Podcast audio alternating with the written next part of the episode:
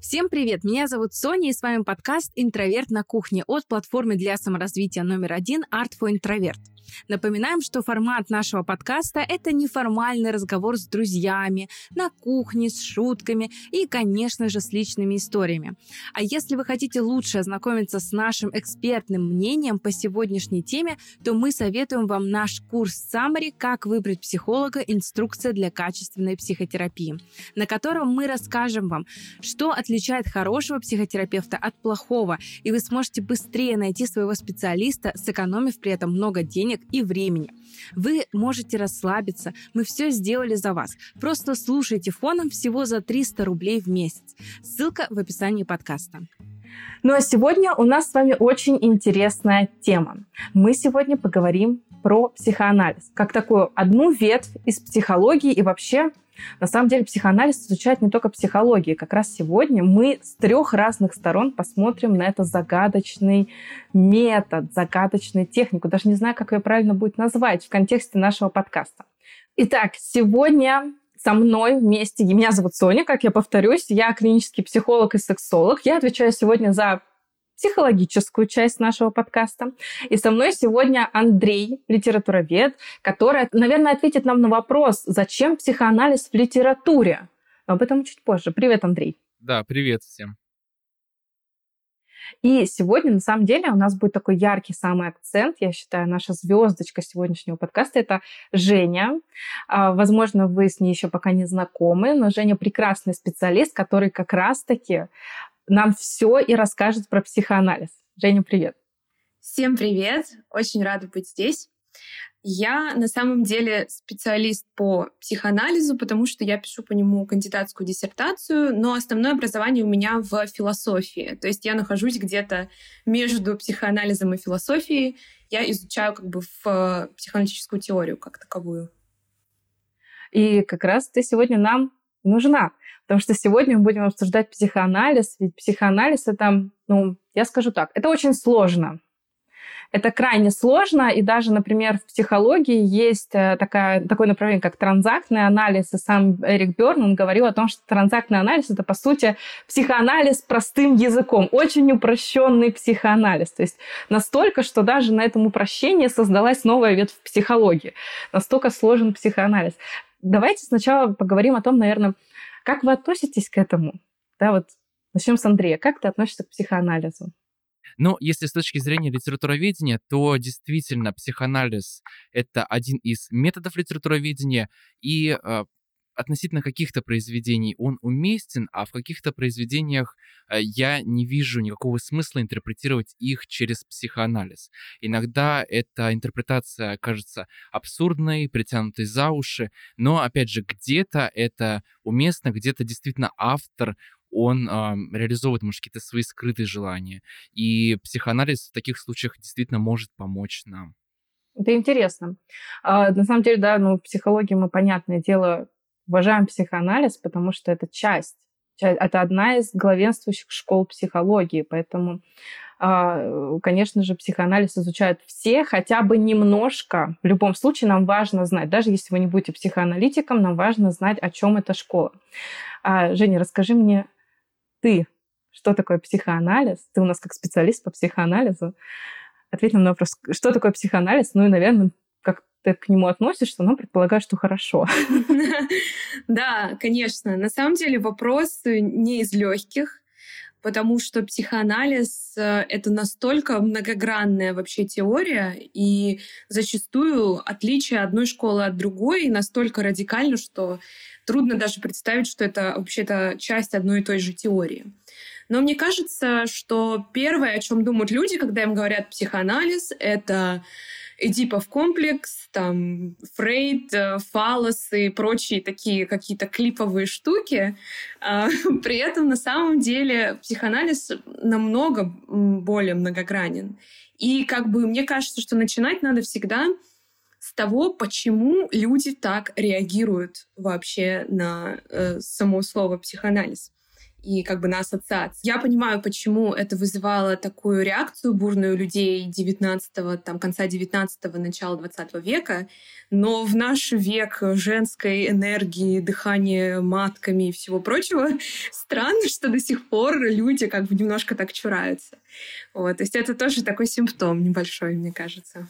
Но на самом деле общество же немножечко все равно идет к табуированию заново темы сексуальности. Мы это видим что женская сексуальность, да, мы можем дышать маткой, почему-то мы можем, да, об этом курсы записывать и так далее, но открыто говорить о том, что у женщины есть сексуальные желания, которые могут не связаны быть, например, с любовью, либо с чувствами к человеку и так далее, почему-то у нас ну, табуировано, об этом говорить не принято.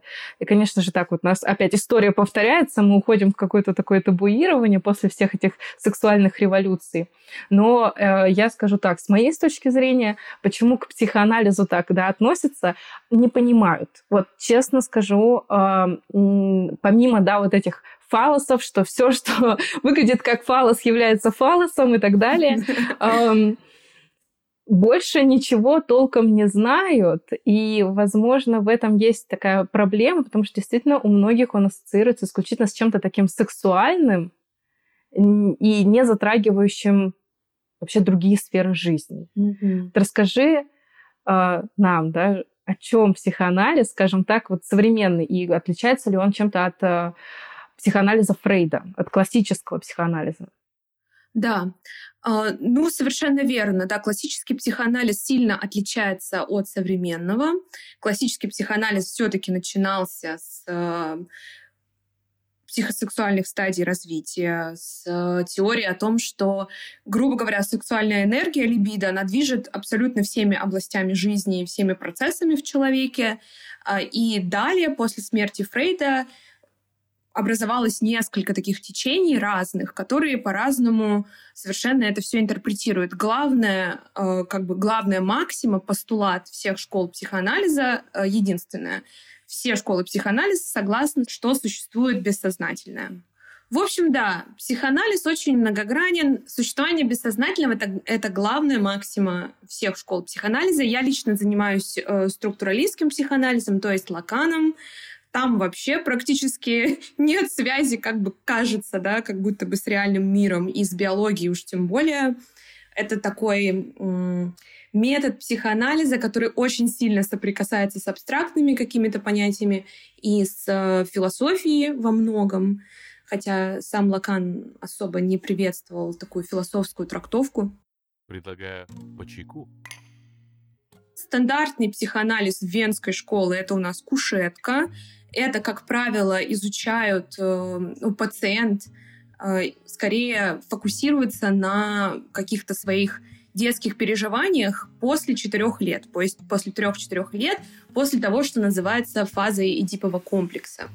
И в основном, да, это все сфокусировано очень на вытеснении всяких сексуальных желаний и прочем-прочем. А сегодня же психоанализ представляет собой такой микс разных всяких техник, например, таких как анализ защит, э, разделение вот это в психоанализе на эго, суперэго и ид. Многие психоаналитики после смерти Фрейда начали делать очень большой акцент на эго, то есть на той части нас, которая для нас, для нашего сознания доступна, и как бы большой акцент на том, что именно эту часть психики, эго, нужно укреплять, нужно э, делать так, чтобы защиты эго были не примитивными, например, там агрессия, то есть человек реагирует на какую-то ситуацию не агрессией, а, допустим, сублимацией. Там на него накричал кто-то, он пошел там музыку написал, что-то такое. То есть вот эго-развитие, то есть это все дальше и дальше идет отход от фрейдистских каких-то изначальных постулатов, и мы приходим к такому э, холистическому, многообразному исследованию человека с разных сторон как раз-таки Жак Лакан был большим противником вот этого всего, и могу рассказать, почему. Давай сначала а, начнем сначала, как говорится, да, мы использовали много терминов довольно, которые, ну, э, те, кто хочет только погрузиться в психоанализ, психологию, философию, наверное, запутались. Давай начнем с того, что такое эго ид и так далее. Что это за структура психики по Фрейду, да, еще и в психоанализе, который сейчас? Да, э, по Фрейду, по теории Фрейда, наша психика поделена на три, скажем так, поля. Это не какие-то три отдела, которые мы можем найти в мозге сканером МРТ или еще что-то. Если рассуждать метафорически, это такие три поля функционирования. Наше эго — это как бы наша осознанная часть. Ид — это скрытая часть, инстинктивная, биологическая составляющая человека — а суперэго — это область э, социальная, это область закона, это часть, которая отвечает за на общественную составляющую нашей жизни, как бы говоря. То есть мы приобретаем суперэго, когда мы становимся частью общества, мы понимаем, что в этом обществе нельзя там, убивать людей или совершать какие-то вещи, э, и поэтому наше суперэго отвечает за то, что законы мира, в котором мы живем, общественного мира, они как бы интернализируются в нас, то есть они становятся частью нас. И поэтому мы, например, ощущаем вину. То есть мы же ощущаем вину, если мы сделали что-то плохое, не потому что нам кажется, да, не потому, что мы боимся наказания, а потому что начинаем себя копать и думать, вот как я мог так поступить безнравственно и так далее. То есть это, грубо говоря, две противоположности. Нравственность, суперэго, инстинктивность, ид, и между ними вот это эго, которое пытается как бы и вашим, и нашим, как между ними построить какой-то мост. Вот.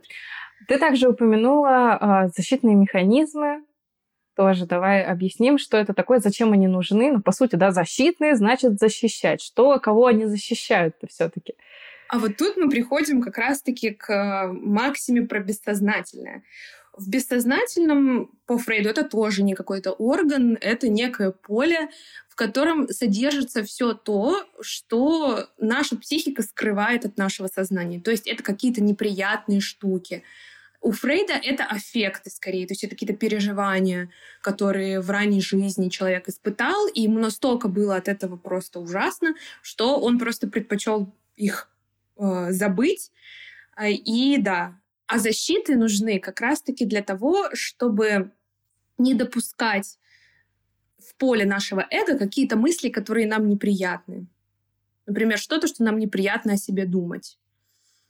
Ну, то есть, по сути, чтобы не травмировать самого же человека, если мы Абсолютно. так более простым языком, то есть, да, защита это сам человек защищается от самого себя. Абсолютно, да.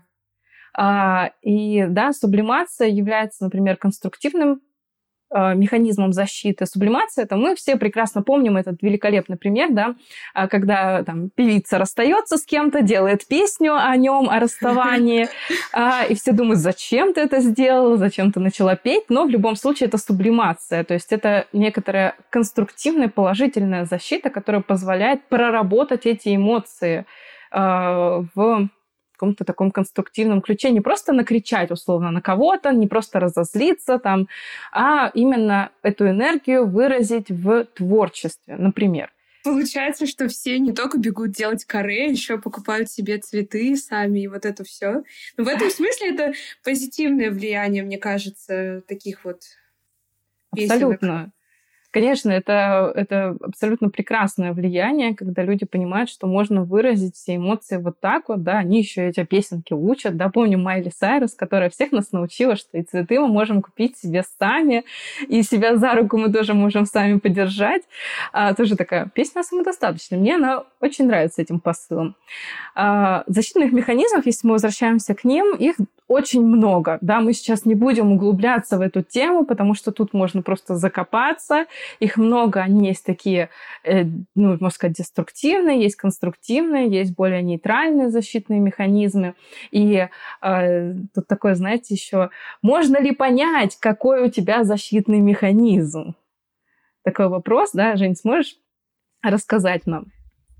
Ну, на самом деле, Фрейд занимался самоанализом. Большинство современных психоаналитиков как-то не приветствуют это, просто потому что, ну, грубо говоря, полностью проинтерпретировать себя это сложно, это, мне кажется, невозможно. Это всегда должно быть, должно быть как бы дополнительное эго, то есть какой-то человек другой, который тебя видит со стороны. Да, это действительно так. Ну, за заметить за собой, конечно, что-то можно. Э, просто у нас есть тот же защитный механизм до отрицания, то есть мы сами себе же отрицаем, сама психика пытается это вытеснить, и как это, ну, то есть ты сам пытаешься вытеснить и сам пытаешься это как-то поймать, ну, в итоге какой-то, ну, не получится процесс. Да, я э, знаю, что Фрейд очень много увлекался самоанализом, mm-hmm. и даже его многие труды, они написаны на анализе себя и своих отношений якобы, но мне кажется, это не является каким-то прямо скажем так, полноценным процессом, и, конечно же, процесс психотерапии или психоанализа это заменить не может. Но давайте вот мне еще интересно спросить, а, у тебя, Жень, э, в чем ты видишь плюсы и минусы психоанализа? Есть ли вообще у него минусы? Такой идеальный Конечно. метод вроде как. Конечно, есть минусы. Основной минус — это то, что это очень долго. То есть это не терапия которая поможет быстро решить какую-то проблему. Вот, например, когнитивно-поведенческая терапия, насколько я знаю, она предполагает э, какие-то очень простые практические методы, например, справляться с тревогой. И я как человек, который ходит к психоаналитику очень много лет, и как человек тревожный очень, а, я, конечно, применяю эти вещи на себе тоже иногда. То есть, когда мне наступает тревога, очень хорошо помогает дыхание, там, заземление и так далее. При этом при этом сложно, мне лично сложно представить, как эти вещи могут помочь решить мою проблему, то есть как бы глубоко ее решить как-то. И в этом психоанализ, конечно, может помочь. И главный плюс, наверное, для тех людей, кто, кто не ждет, э, кто не приходит, допустим, с какой-то конкретной проблемой, типа фобия или тревожность, панические атаки. Ну, как бы человек может быть сам по себе тревожным, и тогда его не излечишь от этого. Но вот жил-жил себе человек, у него начались панические атаки, он пришел к психоаналитику, скорее всего, надеется, что через неделю там, или две он выздоровеет, это ну, не, не стоит. При этом психоанализ может дать нечто большее. Он может взрастить внутри какие-то ресурсы, э, действительно глубокие, настоящие какие-то вещи. Как бы это ни звучало банально, на самом деле, но это правда, психоанализ — это отличный инструмент для того, чтобы действительно по-настоящему понять и принять себя. Основываясь, опять же, на той самой теории про id, эго, суперэго, например, у Жака Лакана конечно же, это все есть, но у него еще есть дополнительная формулировка про реально бессознательное и символическое. Но все эти формулировки так или иначе нам указывают на то, что наш субъект, мы как люди, как человеки, нам очень сложно э, вообще жить, что жизнь, она вообще-то сложная. И С этим нельзя не согласиться. Да, да, да. Что у нас как бы с одной стороны есть вот это социальное давление, то есть нам надо как-то в обществе участвовать, как-то себя показывать. С другой стороны есть чисто телесная составляющая. Тут прямых параллелей не провожу а, с Лаканом, просто вот говорю. И есть э, потребность еще как-то поддерживать вообще какое-то более-менее психическое состояние стабильное. И когда все вот эти три э, силы, они борются между собой, очень сложно это все как-то интегрировать в одно. И психоанализ помогает именно немножечко расслабиться, немножечко расслабиться за два года, но оно того стоит. Да, то есть оно, он помогает принять какие-то аспекты своего бытия, сложные противоречивые аспекты, и действительно их не то, что я не очень люблю слово проработать, но их осмыслить, что ли, вот так скажу. На самом деле психоанализ действительно очень интересная вещь. Например, а, экзистенциальная психология, она вышла тоже из э, психоанализа, и я вообще фанат. Ну, тоже там методы работы, они схожи, потому что все таки из психоанализа все вышло. И как ты, Женя, сказала, разные школы психологии работают над разными проблемами. Ну, то есть действительно сложно представить, чтобы человек с паническими атаками пришел к психоаналитику, э, потому что это э, скажем так, работа когнитивно-поведенческой школы, то есть надо быстро устранить симптомы и проработать проблему. Если вы не хотите так же, как мы, да, много лет потратить на изучение всего этого, чтобы наконец-то понять, мы создали для вас наш курс Самари «Как выбрать психолога. Инструкция для качественной психотерапии», где мы разберем, какой психолог, какая школа психологии для каких проблем подходит, как выбрать своего психолога, не потратить на это много-много месяцев, а то и лет, потому что психолога подобрать сложно. И, конечно же, сэкономим вам очень много денег. Вы можете оформить подписку и смотреть этот курс всего за 300 рублей в месяц, слушать лекции наши фоном. И, кстати, не только этот курс доступен по подписке, но еще и многие наши другие. Например, вы можете также послушать курс по психоанализу, либо послушать курс по философии, истории, литературе. Все, что вам только интересно, уже есть у нас. У нас есть лекции практически обо всем на свете. Поэтому оформляйте подписку и слушайте нас с удовольствием. И, конечно же, все нужные ссылки будут у нас в описании подкаста.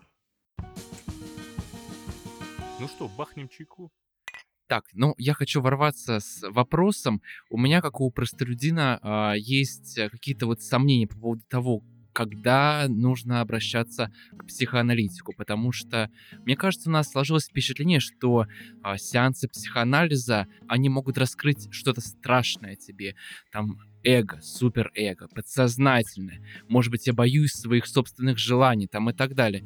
То есть э, в каких случаях, э, при каких э, проблемах вообще жизненных мне нужно обращаться к психоаналитику? На самом деле, мы просто... Я сначала не совсем точно выразилась. Конечно же, психоанализ может вылечить панические атаки. Совсем другое дело, что он не может это сделать супер быстро. Вот в чем разница. А в целом, я бы сказала, что к психоаналитику можно прийти с любыми проблемами, а, просто не каждому человеку подойдет именно метод психоанализа, потому что для кого-то вот эти вот копания, например, они просто не окажутся актуальными совершенно. То есть э, люди, которые, в принципе, не склонны к внутренней рефлексии, и им это настолько тяжело, что это просто превратится в какое-то мучение. Но таких людей на самом деле меньшинство. Если вы думаете, что это вы, скорее всего, нет. А, это очень мало кто не может выдержать, потому что нужна все равно какая-то степень я не хочу сказать взрослой, зрелости, наверное, эмоциональной, чтобы к этому подойти, но большинство людей, как бы, они достаточно зрелые. То есть Разница состоит лишь в том, готовы ли вы инвестировать время, деньги в то, чтобы действительно основательно себя понять. Если у вас есть одна из ваших целей — это понять себя, психоанализ для вас. На самом деле э, сейчас есть такая мода да, на некоторую быструю жизнь. Не знаю, как это выразить. То есть все хотят очень быстрого результата, быть максимально продуктивным. И э, так как я являюсь психологом и веду терапию, я встречала такими случаями, когда вот, вот прямо сейчас можно, пожалуйста, мне вот все абсолютно решить, Или сколько часов, да, это займет. Вот мне надо раз в неделю, но при этом я хочу, чтобы через месяц я уже был совсем другим человеком, и, пожалуйста, без всяких заданий домашних, без всего. К сожалению, а, хочу сказать, не бывает волшебной таблетки. И э, для всего, если вы хотите качественно изменить свою жизнь, если вы хотите стать счастливее, даже продуктивнее, потому что ну, мы очень часто в прокрастинацию сваливаемся, можно сказать, от всего этого, от всей этой жизни кипящей вокруг, то для этого надо время. И ваши силы в том числе, потому что это работа даже не 50 на 50, когда вот психоаналитик, либо психотерапевт и клиент, это 100 на 100. То есть и специалист работает, выкладывается на 100%, и вы должны выкладываться не только во время сеансов, сессий, но и потом, потому что это действительно большая работа, будь то в психоанализе, либо где, где-то еще. Это в любом случае работа, которая на самом деле стоит того. То есть я, может быть, сейчас напугала кого-то и сказала, что все, это долго, это мучительно. Нет, это работа, которая делает вашу жизнь лучше, качественнее. Предлагаю по чайку. На самом деле, если мы сейчас откроем биографию да, любого современного психоаналитика, например, возьмем Нэнси МакВильямс, по которой сейчас она очень популярна, и как раз у нее книгу всем советуют читать, психоаналитическая диагностика и так далее. А у нее своя там классификация типов личности, то есть это человек, которого знают все, мне кажется. Мы посмотрим и увидим, что она философ по образованию. И хочется спросить, как философия связана с психоанализом и почему? То есть, при чем тут философия вообще? Отличный вопрос. На самом деле это правда. Такая традиция, особенно за рубежом, существует. Во Франции очень сильная традиция психоаналитиков которые так или иначе связаны с философией. Самым ярким примером, конечно же, является Жак Лакан. И он не просто внедряет в психоаналитическую свою практику, теорию, философию, а еще и лингвистику, антропологию. То есть там очень много всяких составляющих. Это действительно такая очень сложная, грузная теория. Мне кажется, почему именно философия привлекает э, психоаналитиков так сильно и наоборот. Это потому, что речь идет э, о каких-то абстрактных более категориях, скажем так. То есть, э, например, э, философия и психоанализ того же Лакана — предполагает очень такой надуровень. То есть мы почти не соприкасаемся с какими-то понятиями из реального мира. То есть там все очень-очень абстрактно. Лакан, например, объясняет очень сложным э, языком с математическими всякими а, формулами свои идеи. Например, в чем разница того же Лакана и Фрейда, что Фрейд, он все-таки гораздо более фокусируется на либидо, на телесных каких-то вещах, в то время как Лакан, конечно, тоже не преуменьшает значимость биологического элемента в каждом человеке, у него само рассуждение, оно как бы выведено на немножко другой уровень. А, и прежде всего мода в философии в 20 веке э, и вообще общая мода везде, во всех традициях. Это философия языка и так или иначе фокус на языке. Психоанализ Лакана максимально сфокусирован на языке, на лингвистике. То есть психоаналитик лакановский, и не только лакановский, слушает, что вы говорите. То есть он работает не столько с вами, сколько с вашей речью. А, и это главная задача психоаналитика здесь — это понять, что говорится и что хотел сказать человек. То есть вот эти двойные смыслы находить. А, есть, например, куча случаев, когда вот у человека есть какой-то речевой тик. А, одна мне рассказывал один психоаналитик, очень, очень опытный, а, о том, что у него была в анализе девочка, которая постоянно говорила, мне так повезло. Вот она все время, мне так повезло, мне так повезло. При каждом, уместно это или нет, вот просто говорила одну эту фразу. Казалось бы, да, человек на это даже внимания может не обратить. Ну, говорит человек, говорит. На самом деле потом оказывается, что вот сочетание вот этих звуков, вообще эта фраза, она имеет это вот этот самый ключик к бессознательному. То есть говоря это, ее бессознательное хочет сказать что-то другое. У нее там трагическая судьба, умер отец, и там, в общем, она начала говорить «мне повезло, мне повезло» с того момента, как в ее жизни произошла серия невезений. То есть ей сильно не везло очень долго, очень много. И она начала говорить, ой, как мне повезло и как мне повезло. С помощью вот таких вот маленьких зацепочек психоаналитик, у него натренированное как бы ухо, да, на такие вещи, и он обращает на это внимание, он зацепляется за, казалось бы, вот эту маленькую деталь, и оказывается, что за этими парой слов хранится очень-очень много всего. На самом деле, ну, любая психология, во-первых, любой психолог, психоаналитик, КБТ-терапевт, он должен слушать. И иногда создается впечатление у людей, то, что да что вы там сидите, ничего не делаете, а вам человек просто рассказывает, вы за это деньги берете. А, э, такое обесценивание да, труда не физического, а вот именно а, труда с помощью своих мозгов, знаний, и любой психолог, он должен уметь хорошо слушать и слышать, что говорит человек, потому что эти слова — это действительно всегда ключ к тому, что человек хочет. То есть Здесь э, психоанализ, ну, психоанализ, можно сказать, практически чуть ли не отец всего э, в психологии. И, конечно же, очень многое мы будем видеть с тем, как психоанализ пересекается с современной психотерапией, которая вроде как не психоаналитическая даже, но мы видим эти вот корни и отсылки. И, кстати, сразу же, да, э, тех, кто нас слушает, возможно, вспомнилась фразочка, оговорочка по Фрейду. И это как раз-таки от этого вот эти оговорочки, они крайне важны. Психоаналитик слушает, и если вы что-то оговорились, это очень важный такой момент, на который важно обратить внимание. Почему вы оговорились? Возможно, это бессознательное врывается в вашу речь. Хочу еще добавить вот ремарку к тому, что я говорила про повезло, не повезло. Именно так и в чем еще связь здесь с философией? Как раз-таки в том, что в философии есть, например, такое направление, как герменевтика. Это интерпретация текста. И в этом случае, как вот правильно Соня сказала, что люди думают, ну вот вы там типа сидите, болтаете, просто типа ты платишь деньги человеку за то, что он тебя там говорит, да ты молодец, все уроды, типа а ты классный. А, и это как бы тоже важная функция, да, поддержки и так далее.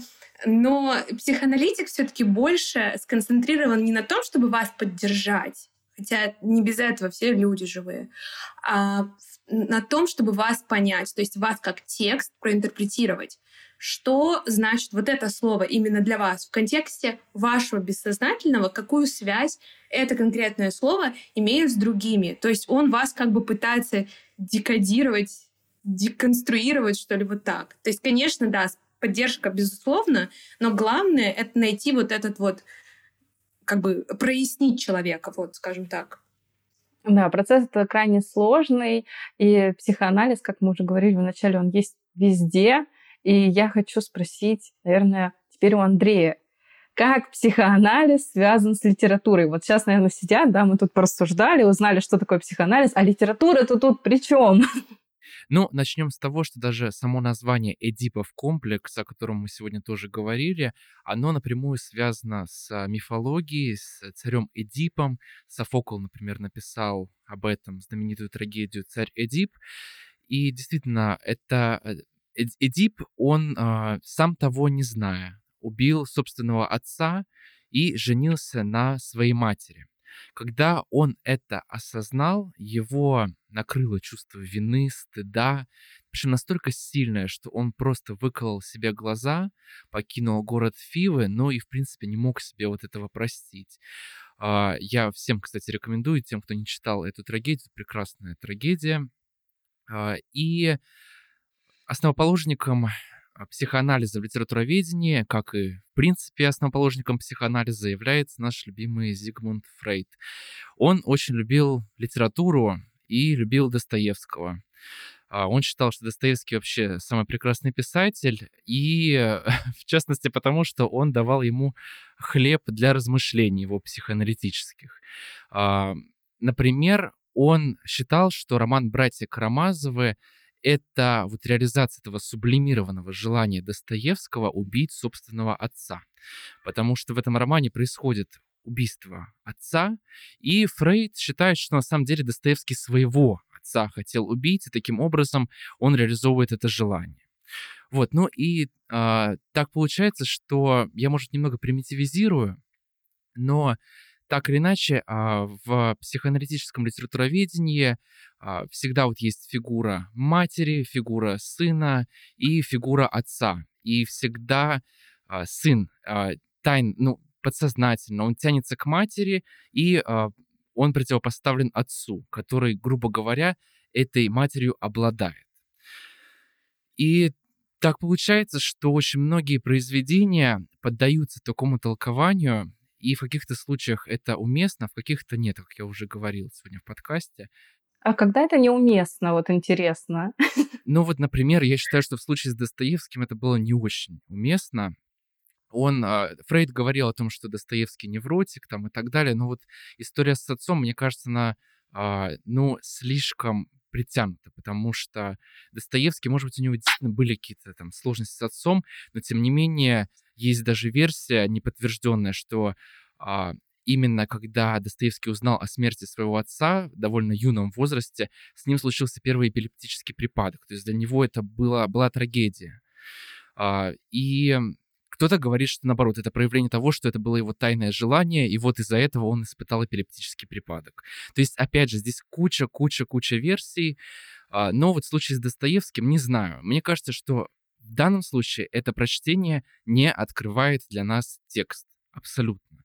А вот э, в случае с Кавкой, например, с его превращением знаменитым, где главный герой Грегор Замза превращается в страшное насекомое. И дальше там Кавка показывает, как превратившимся в насекомое сыном, кидал в него яблоки, вот яблоко в нем прогнило. И мне кажется, что в таком случае это действительно помогает нам понять произведение, поскольку это отсылает нас к биографическому контексту. Мы узнаем, что у Кавки у самого были действительно серьезные проблемы с отцом. Например, известный случай, Кавка об этом писал даже в дневниках, что его отец в детстве просто за то, что он попросил э, своего папу дать ему попить ночью, отец его выставил на балкон ночью в одной ночной рубашке. Ну и так далее. То есть очень много там э, доказательств того, что это были деспотичные отношения там с отцом и так далее. Э, и в таком случае это продуктивная интерпретация, потому что мы понимаем, откуда берутся эти образы, эти взаимоотношения внутри произведения. Ну а в каких-то случаях, понимаете, вот любое произведение можно а, толковать с точки зрения психоанализа. Но ведь а, не всегда это справедливо.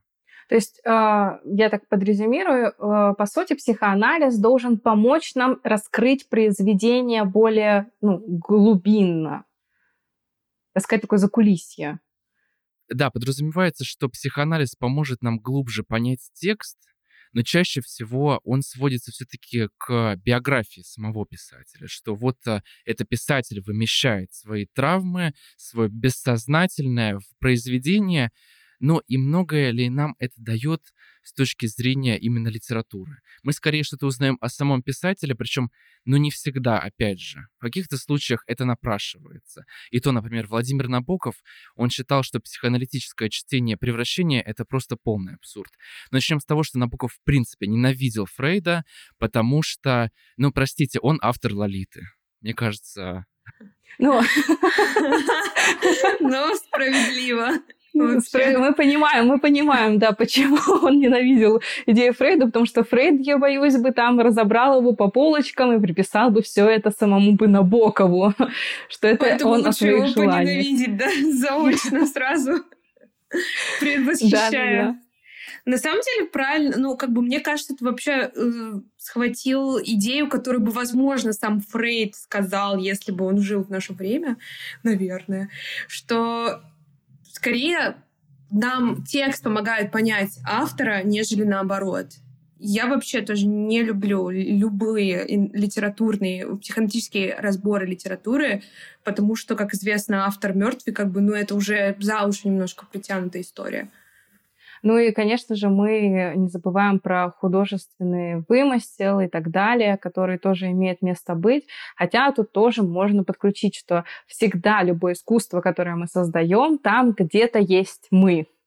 То есть во всем мы видим себя, и в первую очередь, даже рисуя картину, мы должны где-то увидеть в этой картине себя, даже если там нет людей, это как-то может по-другому интерпретироваться и метафорически как-то изображаться. Но тут вопрос, да, спорный. Действительно, где-то это, возможно, уместно, да, как ты привел пример в Кавке, где э, это помогает как-то раскрытию сюжета или понима- э, понять лучше героя. А где-то ну, действительно, может быть, оно того и не стоит, этот психоанализ приплетать. Ну что, бахнем чайку? Был ли когда-нибудь момент, чтобы психоаналитическая какая-то интерпретация, если ты можешь вспомнить, тебе прям открыла глаза на какое-то произведение? Или не было такого момента? Ну, на самом деле, любое литературное произведение, оно допускает психоаналитическое толкование, поскольку, как уже вот Соня сказала, что действительно мы там художники всегда какие-то свои личные переживания, они все их э, сублимируют в искусстве и так далее, так или иначе обрабатывают какие-то свои травмы, вопросы и бессознательное. И, возможно, там даже в случае, опять же, с братьями Карамазовыми Достоевского, это помогает нам посмотреть как-то по-новому на сам текст, но иногда эти интерпретации, они абсурдны. К примеру, вернемся вот к Кавке. У Кавки есть еще незавершенный роман «Замок», и там суть в том, что главный герой по имени К, он весь роман пытается попасть в замок, но так в него и не попадает. И я недавно прочитал какое-то англоязычное исследование, и там говорилось о том, что а, замок — это фигура матери, а главный герой К — это фигура сына, и он весь а, роман пытается, ну, как бы достичь матери. Забраться обратно в матку. Ну... Буквально. Ну, э, буквально, да, типа. Ага. И э, действительно, у этого замка есть владелец, некий граф Вест-Вест. И вот считается, что граф Вест-Вест — это отец, который владеет замком, владеет матерью, а главный герой, он все не мог э, никак достичь этого замка. Но мне кажется, что а, ну, понимаете, вот о чем нам говорит эта интерпретация? Ну, ни о чем, в принципе. То есть это не помогает нам никак прочесть это произведение. Как метафорически это понять? Вот опять же у Лакана есть прекрасная, очень метафорическая интерпретация Эдипового комплекса. Он говорит об этом во всем как о некой символической матрице. То есть вот рождается ребенок, он такой весь, я не знаю, кто я, где я и зачем я вообще сюда попал. Он пока не понимает, где он, где его мать и так далее. Для него весь мир — это один большой «я». Потом в какой-то момент он начинает узнавать мать, Мать становится для него естественно источником всего, потому что от нее буквально зависит как бы выживание человека, ребенка. Он уже это способен понять. И потом один из первых законов вообще функционирования мира, он начинает понимать, что мать то уходит, то приходит. И когда он пожалуйста, не пугайтесь, но это лакан. вот. Когда, допустим, мать уходит, ребенок как бы начинает задаваться вопросом, что вызывает ее отсутствие, почему она уходит. И он начинает понимать, что внутри него есть некая нехватка, что матери не хватает просто ребенка и себя. Она еще, у нее есть еще какое-то желание, то есть она еще куда-то должна уйти. Соответственно, что-то там есть еще во внешнем мире лучше, чем он. Отсюда появляется пресловутая... Ну, это же логично, если так подумать об этом. То есть ребенку не очевидно, что он вообще такой, вот это батя, это мама, типа, вот все понятно. Ему это не очевидно, он начинает задумываться, а почему она не может просто все время быть здесь? Тогда бы я не орал, когда я хочу есть и так далее. И когда он ищет ответ на этот вопрос, он обнаруживает отца. Но отец это не обязательно какая-то фигура э, буквальная. Может отца не быть. Отец у Лакана это все, что отвлекает мать от ребенка самого. И отсюда появляется враждебное как бы отношение к каким-то вещам. А забраться обратно в матку — это буквально, типа, это, это про э, вот этот симбиоз первичный, да, про вот это первичное слияние. Это все такими жесткими образами показано, потому что, ну, замечено как бы, что в нашем бессознательном нет цензуры, и как бы там реально все настолько жестко, как в каком-то фильме сюрреалистическом, где нет границ вообще и образов. Вот, поэтому, пожалуйста, не, не думайте, что это какая-то чернуха. Ну, конечно, это чернуха, но чернуха — это часть нашей жизни, как бы. Отличный э, вывод про психоанализ. Но на самом деле, что я тебе могу сказать, Андрей? Ну, а, оно тут вписывается, ну, вот, прямо, знаешь, ну, наложить вот одну модель на другую наложить, и как будто бы оно идет. Но я прекрасно понимаю, о чем ты говоришь, то, что тут могут быть еще 300 других смыслов, и мы их не можем исключать. Да, это, конечно, круто. То есть, с одной стороны, да, то есть всегда у нас есть психоаналитическая интерпретация вот каждого произведения. Вот каждое произведение можно проинтерпретировать с точки зрения психоанализа. Но, э, тем не менее, знаете, проблема этого э, метода литературоведения заключается в том, что оно не отвечает на буквально такой самый глупый школьный вопрос, что хотел сказать автор. Да? Э, но при этом, например, в случае Кавки психоанализ может ответить на этот вопрос. Он хотел к маме.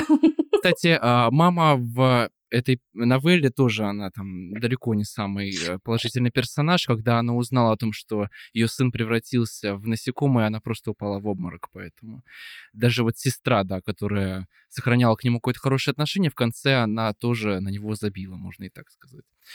Ну и в конце концов, да, а, всегда есть какое-то психоаналитическое толкование, но просто не совсем понятно, что мы можем с этим дальше сделать. Ну, психоанализ, в общем, это действительно довольно сложный процесс. Не зря люди тратят долгие годы на то, чтобы изучить только психоанализ. Например, ну, в психологии, если мы возьмем, для того, чтобы стать именно психоаналитиком, надо 6 лет учиться. Именно, например, есть, да, там Московский институт психоанализа, где у них есть бакалавриат, магистратура именно на психоаналитика. То есть нельзя просто закончить условно, э, как я закончил клиническую психологию, и назваться психоаналитиком. Это будет противоречить просто вообще принципам психоанализа. Э, это очень долгий процесс, и там действительно все не так просто, где про фалосы, да, и маму. Это чуть сложнее. Э, просто запомнилось нам всем э, что, что-то самое простое, что-то самое триггерное, поэтому у нас ассоциируется психоанализ в первую очередь с Фрейдом и его сигарой. А, и вот хочу, да, наверное, последнюю тему, которую мы поднимем, это психология, как это все связано. Ну, психология, как я уже сказала, есть психоаналитики. Э, конечно же, это школа, одна из главенствующих школ психологии. И э, психоанализ очень отличается от других направлений.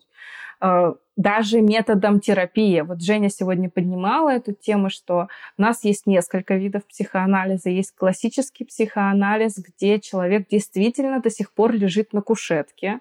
Он лежит в определ... это определенное место в кабинете. Это не просто посреди кабинета можно кушетку разложить.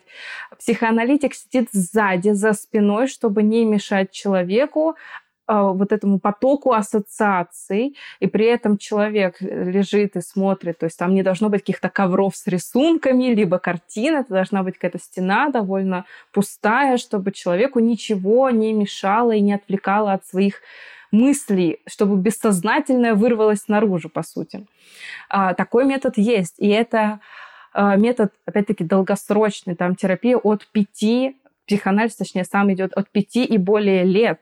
Частота встреч тоже отличается, э, например, с терапевтом КПТ школы, когнитивно-поведенческой, это один раз в неделю, э, потом в дальнейшем два раза, один раз в две недели с психоаналитиком это несколько раз в неделю, там до пяти раз можно встречаться, то есть это действительно, это очень плодотворная работа, и при этом мы должны понимать, что вы не просто лежите на кушетке и отдыхаете в это время, эта работа очень активная и очень трудоемкая, потому что э, это действительно может изматывать даже, и вы можете почувствовать, что у вас меньше стало сил, потому что вам приходится, по сути, доставать все это из себя. То есть это кажется легко. Просто лежишь, смотришь в стену и болтаешь. Хотя это сложнее. И, конечно же, это, мне кажется, можно ощутить только побывав у психоаналитика, полностью прочувствовав этот момент – но также есть и другие, например, сейчас направления психоанализа, более современные, где уже там два раза в неделю вы встречаетесь, где ты, человек не лежит, а он может сидеть и сидеть также напротив, как, например, в классическом да, представлении, чуть в полуобок а, от э, психоаналитика, и э, там немножечко по-другому процессы происходят. Также, например, в психоанализе в классическом там идет постоянная отработка вот этих защитных механизмов, а, проекции. А, проекция — это когда мы проецируем свои чувства, которые мы пытаемся не замечать, пытаемся игнорировать на э, психоаналитика. Проекция происходит ну, практически всегда, мы ее, в принципе, в жизни видим, да, вот как пример — проснулись, у вас настроение плохое, и вы думаете, что все вокруг злые сегодня. На самом деле не все вокруг злые, это вы злой, просто вы проецируете это на других, и вам кажется, что все вокруг такие, э, потому что не хотите, возможно, осознавать причину этой злости или так далее. То есть тут такой тоже глубинный процесс.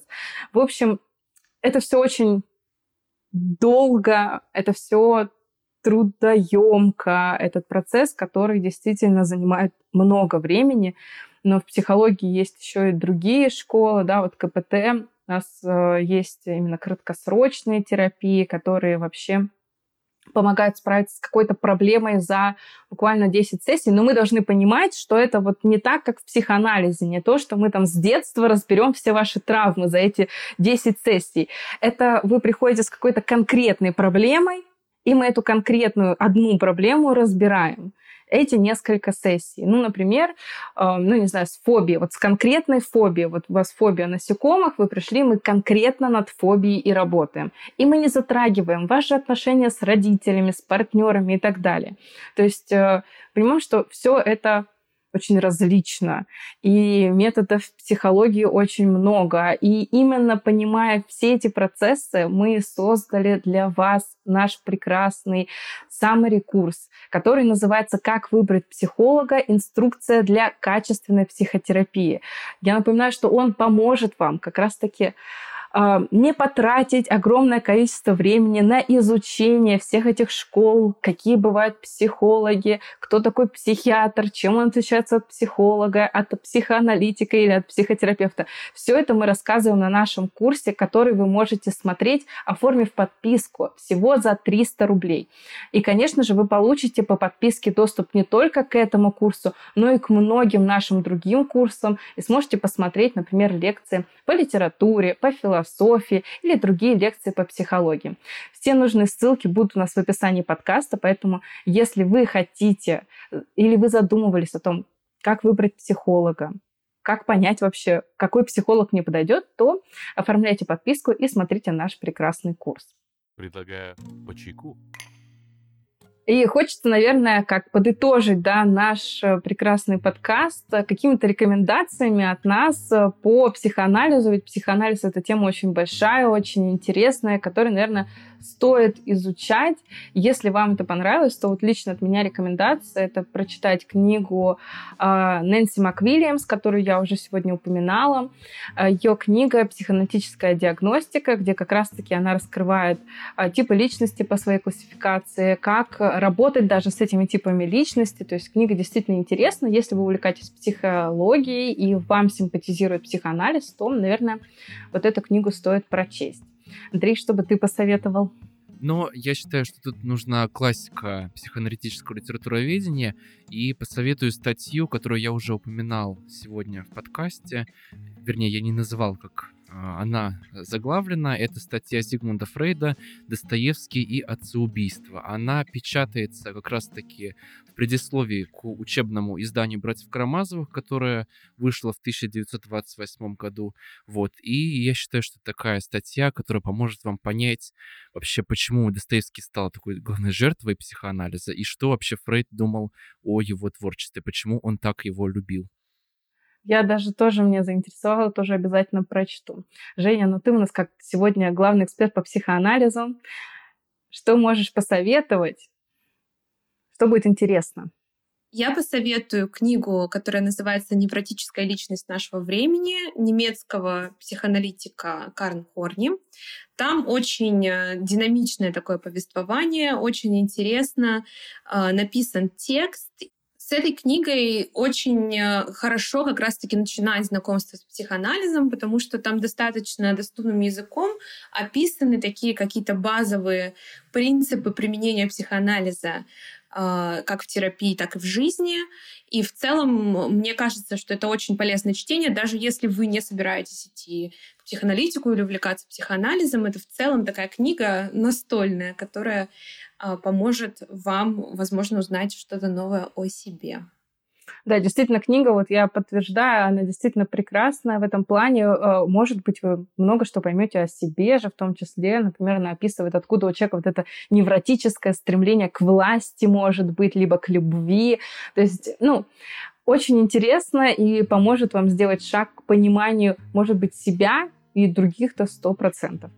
Спасибо вам огромное, ребята. Спасибо за рекомендации, за этот прекрасный подкаст. Тема психоанализа бесконечно интересная. Мне кажется, можно было бы записать еще 500 подкастов на эту тему.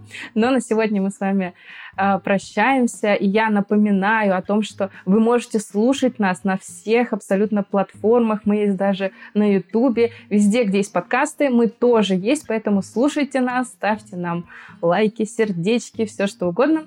Э, пишите комментарии, пишите, как, как вы относитесь к психоанализу, какие темы вы хотели бы, чтобы мы еще обсудили на следующих наших подкастах. И, конечно же, напоминаю, что ссылочка на курс будет в описании, если вы хотите погрузиться в понимание того, как выбрать себе психолога, вдруг вы думаете да, о том, что хотите обратиться к специалисту, ну или просто оформляйте подписку и смотрите все наши курсы практически за 300 рублей в месяц. А на этом мы с вами прощаемся. Спасибо вам огромное, наши слушатели. Спасибо, ребята. Спасибо, Женя. Спасибо, Андрей, за этот прекрасный подкаст. Всем пока-пока. Спасибо большое. Всем пока. Спасибо, пока.